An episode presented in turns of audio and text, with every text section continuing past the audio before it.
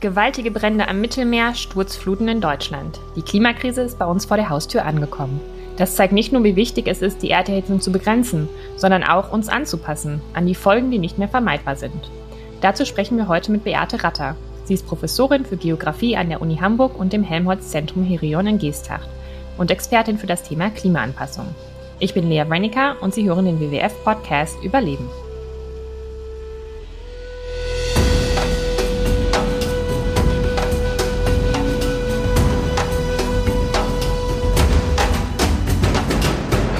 Ja, liebe Frau Ratter, schön, dass Sie heute zu Gast sind in unserem Podcast. Gerne, guten Morgen. Guten Morgen. Wir wollen ja heute über das Thema Klimaanpassung sprechen. Und wir kommen darauf, weil wir natürlich jetzt gerade frisch die Bilder von den, von den Bränden rund ums Mittelmeer vor Augen haben, aber natürlich auch von der Flutkatastrophe vor ein paar Wochen in NRW und Rheinland-Pfalz vor allen Dingen.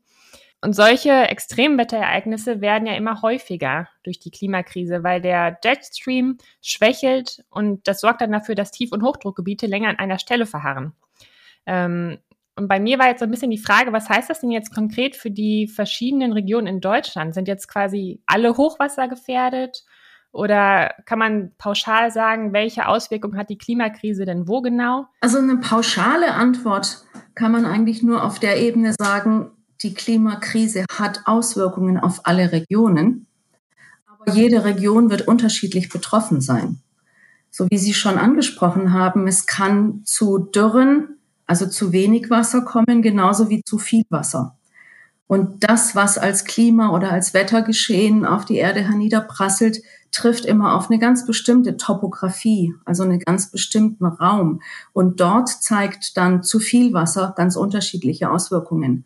Wenn wir an die Überschwemmungen in Westdeutschland denken, dann war es gerade die Mittelgebirgsregion, die eben in sehr schmalen Flusstälern mit einem Starkregenereignis zu katastrophalen Sturzfluten geführt haben.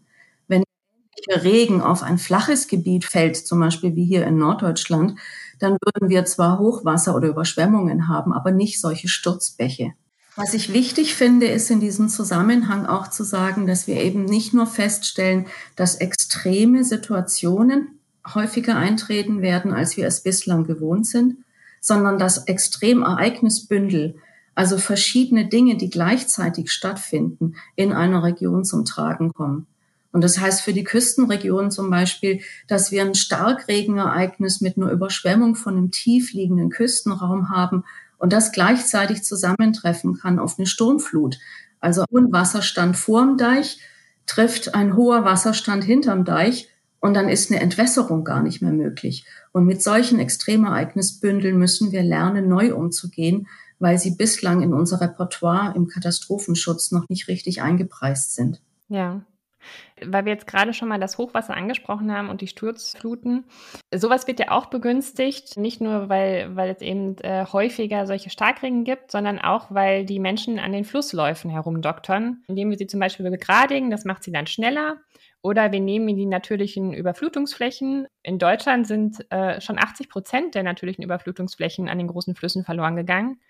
Ähm, was heißt das denn? Also wenn wir wissen, dass wir jetzt häufiger zum Beispiel mit Starkregen rechnen müssen im Zuge der Klimakrise, heißt das, wir sollten jetzt dringend auch die Flüsse und Auen renaturieren, um uns anzupassen oder was heißt das?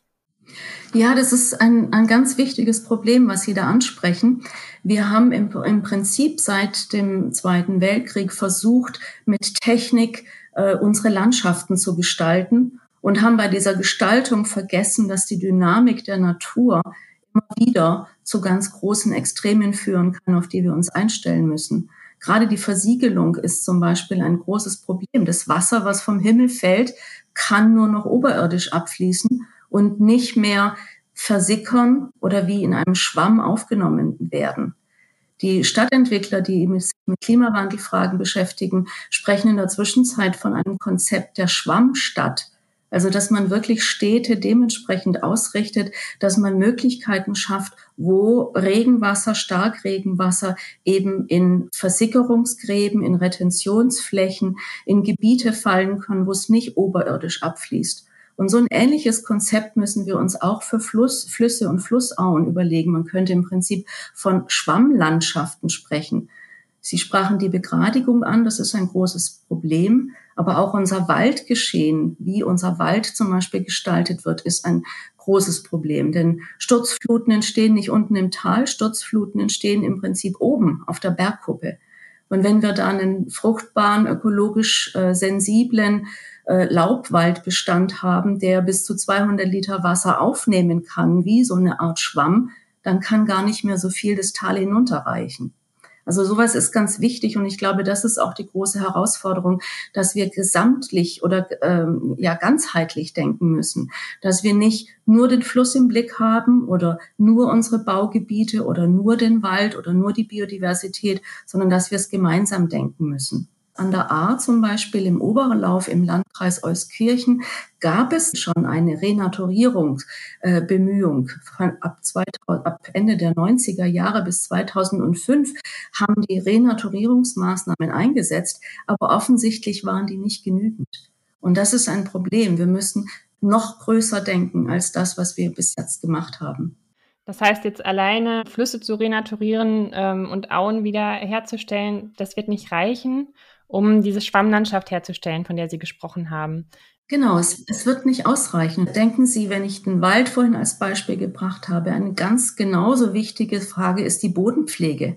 Also die landwirtschaftliche Bewirtschaftung von Böden. Wenn Sie an eine Übernutzung von industriell genutzten Böden denken, die mit landschaftlichen Schwergeräten kompaktiert werden, die Monokulturen haben, dann ist dort die Wasserhaltekapazität einfach nicht mehr so groß wie einen, in einem biologisch diversen, humusreichen, landwirtschaftlich genutzten Boden.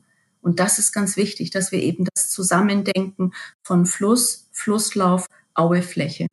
Hm. Ja, das wollte ich gerade fragen, weil die Landwirtschaft natürlich eine große Rolle spielt. Ne? Einfach dadurch, dass das dadurch sehr viel verdichtet wird im Moment noch. Und dass, dass das Wasser, wenn es denn dann mal fällt, wir haben ja auch oft damit zu tun, dass wir, dass wir Probleme haben mit Dürre, aber wenn dann tatsächlich mal Regen fällt, dass der gar nicht in die, in die unteren Schichten mehr eindringen kann. Mhm, ganz genau.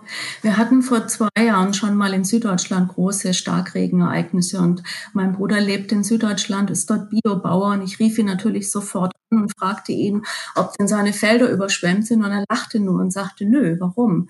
Meine Felder haben eine äh, Wasseraufnahmekapazität, die dem normalen verkompaktierten Boden extrem besser darstellen lässt. Und das das ist, find, fand ich interessant, ja, dass man also wirklich mit einer Art der Bewirtschaftung von Flächen auch dafür Vorsorge treffen kann, dass Starkregenereignisse anders abgefedert werden. Vielleicht sollten Unterschied machen. Der, der Klimawandel ist da und es wird zu Extremereignissen kommen, egal in welche Richtung wir denken. Wir können eigentlich auf dieser Seite kurzfristig nichts ändern, aber in unserer Resilienz, also in unserer Möglichkeit, mit den Extremereignissen umzugehen, müssen wir viel stärker Katastrophenschutz mit Klimaanpassung gemeinsam denken. Mhm. Aber was wäre jetzt äh, für, für Sie als Expertin auch beim Thema Klimaanpassung die, die Empfehlung jetzt auch zum Beispiel für die Landwirtschaft? Heißt das dann, Sie wären dafür, dass, dass viel mehr Flächen nachhaltig, biologisch bewirtschaftet werden? Oder was, ist, was gibt es da als konkrete Empfehlung? Das wäre eine Empfehlung ähm, über die Bodenpflege eine größere Wasserspeicherkapazität auf den landwirtschaftlichen Flächen herzustellen. Es gab ein Forschungsprojekt in Ostfriesland, in dem versucht wurde oder eben auch nachgetestet wurde, dass gewisse Flächen, die sehr niedrig liegen, mit gewissen Pflanzen angebaut werden, dass man dort im Prinzip eine natürliche Retentionsfläche schafft. Also dass der Bauer keinen Verlust hat, sondern dass er davon auch leben kann, dass er sagen kann, ich habe hier ein Gebiet, auf dem ich ähm, Pflanzen anbaue, die noch mehr Wasserkapazität oder Speicherkapazität haben und damit im Prinzip auch Geld verdienen kann, weil er einen Dienst an der Gesellschaft liefert. Und das wäre so ein Punkt, wo ich so denke, ähm, wir müssten eine konzertierte Aktion anstrengen. Es muss also Regelungsmechanismen es müssen einzelne Verhaltensweisen von wirtschaftlich aktiven Leuten, aber es muss auch die Gemeinschaft sich darauf einstellen, dass wir neu mit Extremereignissen und anders mit Extremereignissen umgehen müssen. Mhm. Rückhaltebecken schaffen, wenn Sie das ansprechen, also Bodenpflege wäre das eine, Rückhaltebecken wäre das andere, Moore renaturieren, haben Sie vorhin angesprochen, wäre ein wichtiger Punkt. Auen wieder zu Auen mit Wasserhaltekapazität, ohne dass etwas zerstört wird, herstellen. Aber wir haben ja eine extreme Änderung in unserem Lebensraum hergestellt, indem man gesagt hat, so am Wasser wohnen ist ganz fantastisch. Und man zieht sich sozusagen äh, das Problem selber an, indem man sich direkt neben einen Flusslauf oder an der Küste äh, mit besonders schönem Blick auf den Wasser herstellt. Und das ist einfach ein Fehlglaube. Das ist eine Entwicklung, die Extremereignisse zu Katastrophen werden lassen können. Das heißt, das wäre quasi auch eine Verhaltensänderung, dass der Lebensstil so ein bisschen weg vom Wasser führt. Ja, oder sich darauf einstellen, dass wenn am Wasser ich auf traditionelle, lange äh, bewährte Formen zurückgreife, zum Beispiel Warften bauen. Also Hügel aufschütten, auf die ich dann erst das Haus draufsetze. Oder auch Stelzenhäuser. Es gibt Regionen auf der Welt, auf der auch heute noch, wo man sich eben bewusst ist, dass wir mit Überschwemmungen regelmäßig kämpfen müssen, dass man das Haus nicht direkt auf den Boden setzt, sondern auf Stelzen setzt.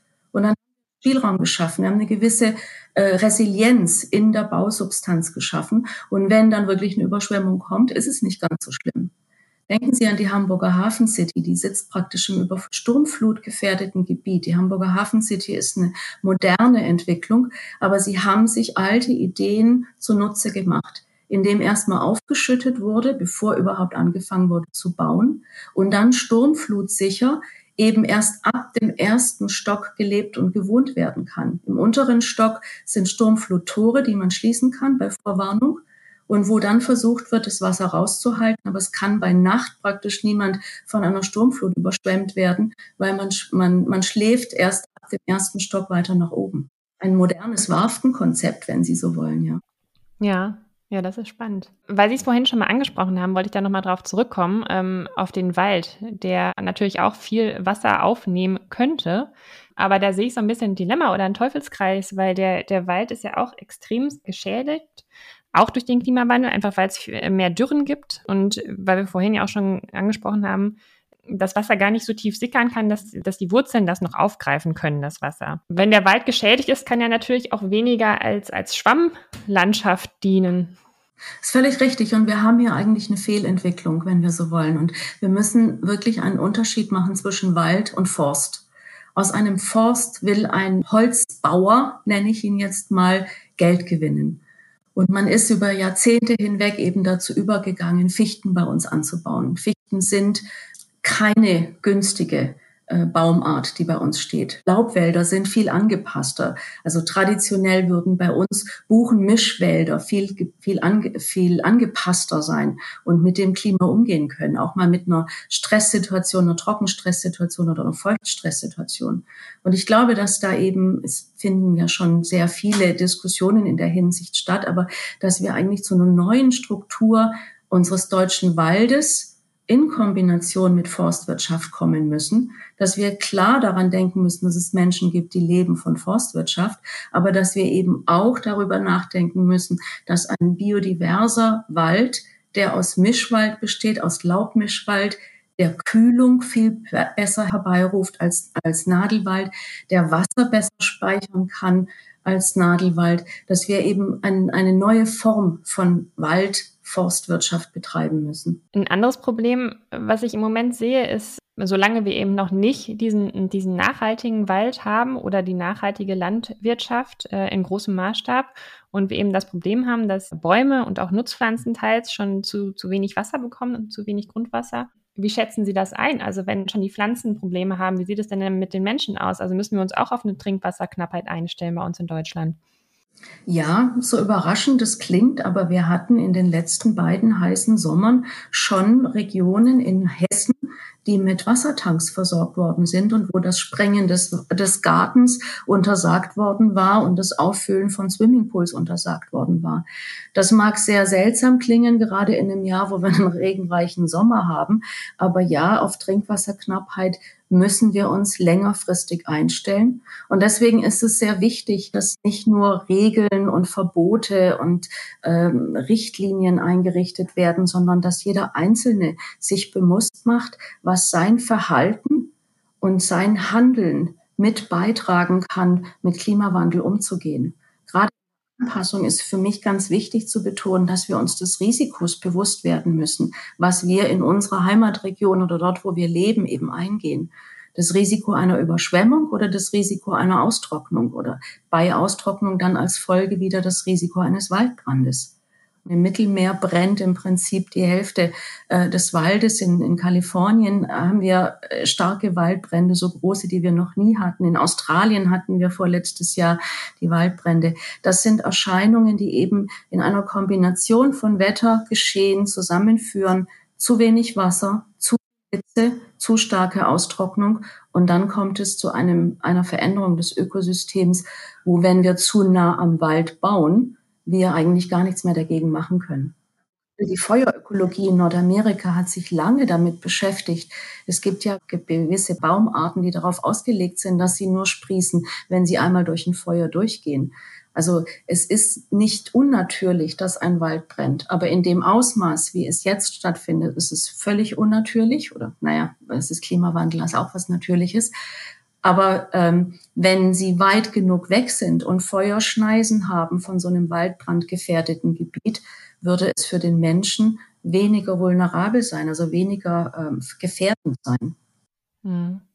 Wenn ich da jetzt mal äh, eine ganz negative Brille aufsetzen würde, bedeutet das ja im Moment, ähm, solange wir der Klimakrise nicht entschlossen entgegentreten, dass quasi jetzt alle Gebiete ein bestimmtes Risiko für mich bereithalten. Also wenn ich nah an einem Fluss wohne, dann habe ich ein Risiko von, von Hochwasser und vielleicht sogar einer Sturzflut.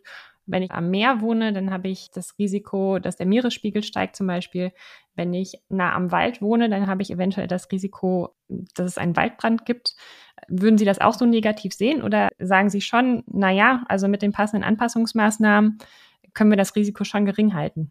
Mhm.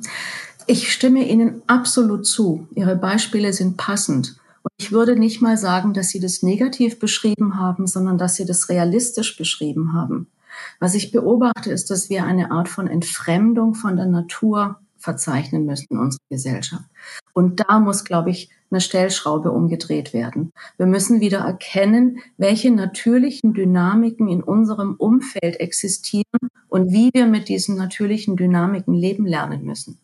In vielen äh, Menschen ist die Natur nur Kulisse sie ist praktisch nicht lebendig. Sie, sie stellt da ein, ein, ein schöner weißer Sandstrand auf einer tropischen Insel oder es ist ein grüner Wald, in dem ich spazieren gehe. Aber Natur ist nicht Kulisse. Natur ist unser Lebensraum.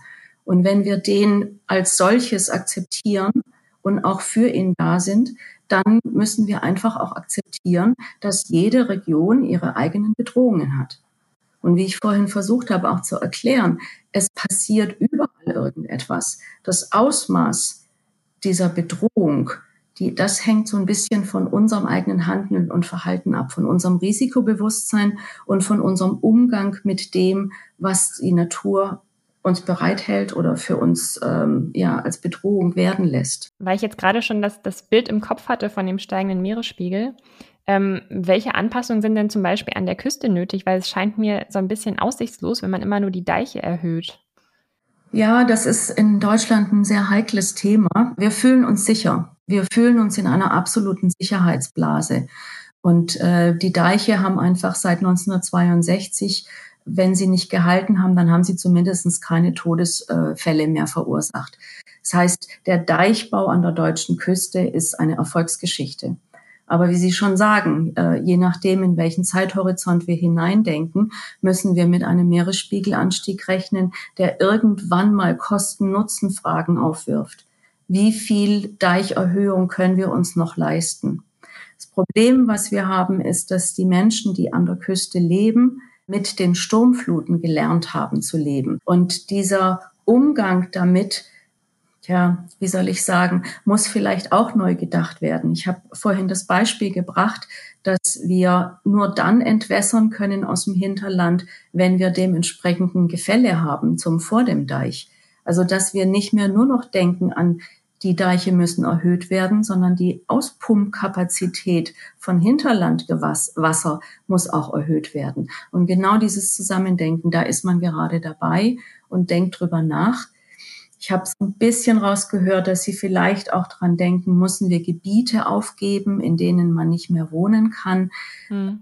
Bin da sehr, sehr zögerlich. Also es gibt äh, ein ganz kleines Auspolderungsgebiet, äh, was in Deutschland auch schon mal versucht worden ist für ein Naturschutzgebiet. Ähm, in Holland wird da viel drüber nachgedacht. Die Niederlande sind ja noch viel tiefer und noch viel stärker betroffen, weil sie eigentlich äh, bis zu fünf Metern unter Meeresspiegel liegen. Stellen Sie sich bitte den Kulturraum Deutsche Nordseeküste vor. Dort wird seit Tausenden von Jahren gegen Sturmfluten gekämpft und gegen das Meer und den blanken Hans. Und jetzt erzählen Sie den Menschen mal, ihr könnt hier nicht mehr leben, ihr müsst hier wegziehen. Dieses Umsiedeln, Umziehen ist wirklich die Ultima Ratio. Das ist das Letzte, was wir uns vorstellen können. Mhm. Hinterm Deich sich nur sicher fühlen, wäre das Falsche. Auch da kann man wieder drüber nachdenken, ob man nicht zu alten, tradierten Formen des Wurftenbauens und des, des Sicherheit herstellen vor Ort über Stelzenhäuser das sich anders verhalten, wenn denn dann eine Überflutung droht. Also das sind, sind so Punkte, die man einfach mit ins Repertoire einbauen muss. Mhm. Sie haben ja relativ am Anfang schon mal die Versiegelung angesprochen, die auch in, die halt besonders in Städten ein Problem ist. In, in Deutschland werden jeden Tag 60 Hektar ungefähr versiegelt. Das heißt, wenn es dann Starkregen gibt, dann kommt das Wasser, kann nirgendwo hin. Äh, Sie haben vorhin schon mal gesagt, dass es da jetzt auch Ansätze gibt, dagegen vorzugehen. Können Sie da vielleicht noch mal ein bisschen konkreter werden, was, was denn getan wird, damit auch in Städten quasi das Wasser wieder versickern kann? Sie sprechen hier dieses Konzept der Sponge City oder der Schwammstadt an. Da wird gerade in, in küstennahen Städten sehr viel versucht. Man muss wirklich äh, Flächen schaffen, in denen äh, Wasser versickern kann. Kann zum Beispiel eine angelegte äh, Spielfläche sein oder eine Sportfläche, die nicht versiegelt ist, sondern in der bei äh, Starkregenereignis das Wasser eben kurzfristig stehen und dann versickern kann. Es geht aber auch genauso gut äh, mit Dachbegrünungsprogrammen. Man hat berechnet, dass es eben sehr viel hilft, an diese riesigen Dachflächen, die in Städten vorhanden sind, nicht einfach nur das Wasser abtropfen und über die Regenrinne abfließen lassen wird, sondern über Dachbegrünung eben auch eine neue Art von Schwamm äh, geschaffen wird dann sollte man, denke ich mal, und da wird an manchen Stellen auch schon drüber nachgedacht, mit der Nachverdichtung aufhören. Also gerade Schrebergärten oder Grüninseln, Parkanlagen sind wichtige äh, gemeinnützige Elemente in einer Stadt, die bei Starkregenereignissen extrem wichtig werden. Und für den eigenen privaten Bereich muss man sich doch überlegen, ob die Abflusskanalisation groß genug ist, ob wir Rückflusskappen im, im Keller haben, ob ich sozusagen für meinen Privatkontext auch etwas schaffen kann, dass das Wasser nicht ins Haus eindringt, sondern vielleicht am Haus vorbeifließen kann. Sind Punkte, die ich gerne betonen möchte, die auf der einen Seite von der Stadtentwicklung her gemacht werden müssen, von der anderen Seite eben aber auch von einem bewussten, risikobewussten einzelnen Privatmenschen, der sich auch mit engagieren muss. Ich glaube, da ist auch so ein Punkt, ähm, wo wir so ein bisschen einen Verlust haben in der Bundesrepublik im bürgerlichen Engagement. Wenn Sie überlegen, wie viele Leute früher in Vereinen, in, in Feuerwehren, in, in THW organisiert waren, diese Vergemeinschaftung ist notwendig. Diese Gemeinschaft, mit dem Naturereignis Starkregen, Überschwemmung, Hitze, Waldbrand umzugehen. Steckt natürlich auch ein bisschen Sprengstoff drin, wenn ich darüber nachdenke. Ne? Also wenn Sie sagen, ähm, und das macht natürlich auch Sinn, dass man, dass man aufhören sollte, so viel nachzuverdichten, aber gleichzeitig herrscht in vielen Großstädten Wohnungsnot und jeder Bauplatz ist heiß begehrt. Das ist schon richtig. Nur wissen Sie, Sprengstoff, ja, wir wollen natürlich Wohnungen haben. Das ist ein wichtiges Gut. Aber man hat berechnet, dass äh, die Vorsorge mit oder die Klimaanpassungsmaßnahmen, oder die wir heute nicht investieren, uns in einer Katastrophensituation das 10 bis 15-fache kosten. Mhm. Der Sprengstoff. Ähm, das ist, glaube ich, so, so ein bisschen so diese, diese Denke, es kostet mich jetzt zu viel, also mache ich es nicht Aber wenn man mal durchkalkuliert, was es mich später kostet in einer Katastrophensituation, kann man vielleicht noch mal neu drüber nachdenken. Also Nachverdichtung äh, bringt kurzfristig eine kleine Lösung für den Wohnungsmarkt, aber langfristig bringt es eine Katastrophe für die ganze Stadtsituation. Ja, apropos Kosten, ähm, was würden Sie denn sagen, wie wichtig ist Klimaanpassung für die Wirtschaft? Also wir haben ja in den Dürresommern jetzt auch schon gesehen, dass manche Lieferungen gar nicht mehr zugestellt werden konnten über die Flüsse, weil die Pegel zu niedrig waren mhm. und die äh, großen Schiffe dann nicht mehr fahren konnten. Und gut, in den globalen Lieferketten werden sich halt auch noch andere Klimafolgen dann äh, widerspiegeln. Also nicht nur jetzt in Deutschland, wenn die Flüsse zu, zu niedrige Pegel haben. Also ich würde sagen, für die Wirtschaft ist es mindestens genauso wichtig wie für die Administration, Verwaltung oder für den Einzelnen. Unser großes Problem ist, dass die externen Kosten bei Umwelt, Naturschutz und Klimaanpassung noch zu sehr auf die Gemeinschaft abgewälzt werden. Wenn Sie überlegen, dass äh, in, gerade in den Corona-Zeiten extrem viel gebaut wird, weil die Leute Geld gespart haben auf anderer Ebene oder Zeit haben zu bauen, die Betonindustrie, aber wenn wir sie weltweit betrachten, ungefähr äh, auf, auf einen Staat umgerechnet der drittgrößte Emittent an CO2-Ausstoß ist und das mitgetragen wird durch die Gemeinschaft, nicht durch den einzelnen Betonproduzenten, dann müssen wir einfach da auch anfangen, viel stärker in Alternativen zu denken, in andere Formen von Bauen, wo eben nicht so viel Beton benutzt wird, wo andere äh, weniger CO2 emittierende Baustoffe benutzt werden. Und ich denke mir mal, ein Wirtschaftsunternehmen ist auf Gewinnmaximierung aus, die meisten zumindest, es gibt auch andere. Aber wenn der Gewinn die Schäden an Umwelt, an Natur und an Klima mit einkalkulieren müsste, wenn die eingepreist werden müssten, dann würde sich eine neue äh, betriebswirtschaftliche Gesamtrechnung ergeben. Und dann würde, glaube ich, auch ein Wirtschaftsunternehmen äh, innovativ werden und mit Innovationen eben wieder anfangen, wirtschaftlicher zu sein. Ja, das stimmt. Wenn die Klimakrise ungebremst fortschreitet, dann können wir uns gar nicht mehr so viel anpassen, würde ich jetzt einfach mal so salopp sagen. Ähm, das heißt, neben der Anpassung spielt vor allen Dingen natürlich auch nach wie vor eine große Rolle, dass wir eben sehr schnell sehr viel Treibhausgasemissionen einsparen. Was sagen Sie jetzt als, als Expertin auch für Klimaanpassung? Was müsste denn die neue Bundesregierung am schnellsten tun beim Thema Klimaschutz und Treibhausgasreduktion? Mhm. Sie haben völlig recht. Anpassung ist im Prinzip nötig, aber Mitigation, also die Verringerung von CO2-Ausstoß ist mindestens genauso nötig und das in großem Maßstab. Also nicht nur mal der Einzelne auf ein Fahrrad umsteigen, sondern wirklich im großen Maßstab. Und wir müssen sogar einen Schritt weitergehen. Es gibt Kalkulationen im Zusammenhang mit dem neuesten IPCC-Report, dem Assessment Report Nummer 6, der letzte Woche rausgekommen ist, dass wir jährlich bis zu 10 Milliarden Tonnen CO2 aus der Atmosphäre entziehen sollten um überhaupt noch äh, das 2-Grad-Erwärmungsziel bis 2070 herum zu erreichen. Dieses Entziehen aus der Atmosphäre hat für mich noch ein bisschen eine ein unterbelichtete Bedeutung. Und ich glaube, in der Richtung müssen wir überlegen. Und zwar nicht nur in Aufforstung, also Wald, ökologisch leben, lebenden Wald herstellen, in Renaturierung, in, in Moore befeuchten, sondern wir fangen jetzt gerade ein Forschungsprojekt an, in dem es um Blue Carbon geht, also um blaue Kohlenstoffsenke und die Potenziale wirklich ausloten, alle Potenziale ausloten, die wir haben, wo es möglich ist, der Atmosphäre das CO2 wieder zu entziehen, was wir in den letzten 100 Jahren reingeblasen haben. Mhm. Sie fragten nach der Regierung, nach dem Handeln, ähm, wo vor mir graut wäre, nochmal eine neue große Studie zu machen, die dann in irgendeiner Schublade endet. Ich glaube, wir müssen zum Handeln kommen. Wir haben extrem viele Informationen, wir haben Daten, wir haben Wissen, wir haben Projektionen in die Zukunft hinein. Aber das Handeln, das kommt noch etwas langsam, würde ich jetzt mal sagen.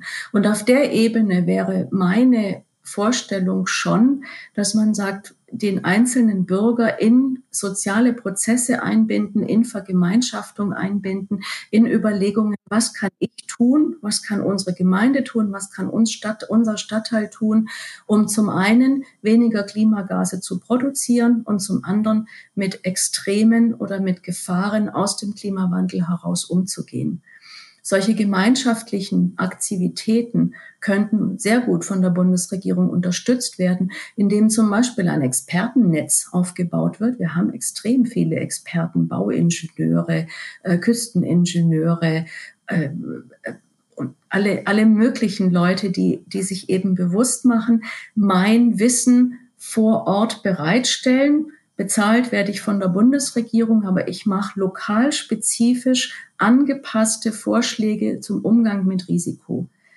Die A-Katastrophe, die wir vor zwei Wochen hatten, die geht zurück auf eine unvorbereitete Situation, auf eine Situation, wo man gedacht hat, uns kann sowas nicht passieren. Das zeigte mir aber nur, dass die Menschen ein sehr kurzes Gedächtnis haben, dass wir vor noch nicht mal 100 Jahren an der A auch eine Überschwemmungskatastrophe mit 50 Toten hatten. Das ist aus dem Bewusstsein heraus. Die meisten Stimmen, die ich so in den Pressemedien gehört habe, war, sowas habe ich noch nie erlebt, sowas habe ich noch nie gehabt, das war noch nie da. Das stimmt für den Einzelnen vielleicht, aber es stimmt nicht für die Gemeinschaft. Und hier, muss ich sagen, zeigt sich, wie wichtig eben auch sowas wie Geschichte ist. Geschichte lernen. Geschichte wieder beibringen und aktiv halten, ein kollektives Bewusstsein aktiv halten. Und das kann man nicht verordnen von der Bundesregierung. Das muss man in der Gemeinschaft, in der Schule, im Verein, in, in der Gemeinde gemeinsam tun. Mhm. Das Gleiche für mich wäre, ich bin ja Geografin von Haus aus, eine Zurückführung zur Natur. Also Geografie verstehen nicht als nur über fremde Länder lernen oder über Stadt, Land, Fluss lernen, sondern Geografie verstehen als Mensch-Natur-Interaktion. Der gute alte Heimatkundeunterricht, dass ich mit den Schülern rausgehe und sage, hier, das ist, was uns umgibt, das ist eine Aue-Landschaft, das ist ein Meander in einem Fluss, das kann passieren, wenn hier 200 Liter Wasser auf ein Quadratmeter fließen da Erlebnisräume schaffen, das würde ich ganz wichtig finden. Also wenn ich Sie richtig zusammenfassen darf, äh, dann sagen Sie auch, klar, Reduktion ist mit an erster Stelle, aber als zweites auch ganz wichtig, die Natur eben nicht mehr als Kulisse zu verstehen, sondern als unseren Lebensraum, bei dem wir uns anpassen müssen, was, was die Folgen der Klimakrise angeht. Ja, genau. Also Mitigation, Klima, äh, CO2-Gase reduzieren, ein wichtiger Punkt. Anpassung an mögliche Gefahren, die immer wieder kommen werden und lokal unterschiedlich aussehen können und eine konzertierte Aktion zwischen Regierung, Verwaltung und der Gemeinschaft oder des Einzelnen, der auch seinen Beitrag dazu leisten sollte und kann, mit dem Klimawandel umzugehen. Das ist doch ein, ein schönes Schlusswort. Dann bedanke ich mich sehr, dass Sie sich die Zeit genommen haben, heute mit uns zu sprechen. Bitte gerne. Die Natur ist keine Kulisse, sie ist unser Lebensraum. Um uns an die Folgen der Klimakrise anzupassen, müssen wir sie oftmals wieder Natur sein lassen. Das heißt, Flüssen Überflutungsflächen zurückzugeben oder nachhaltige Mischwälder gegenüber Forsten mit Monokulturen vorzuziehen. Das war der WWF-Podcast Überleben zum Thema Klimaanpassung. Vielen Dank fürs Zuhören und wir würden uns freuen, wenn Sie uns auch abonnieren.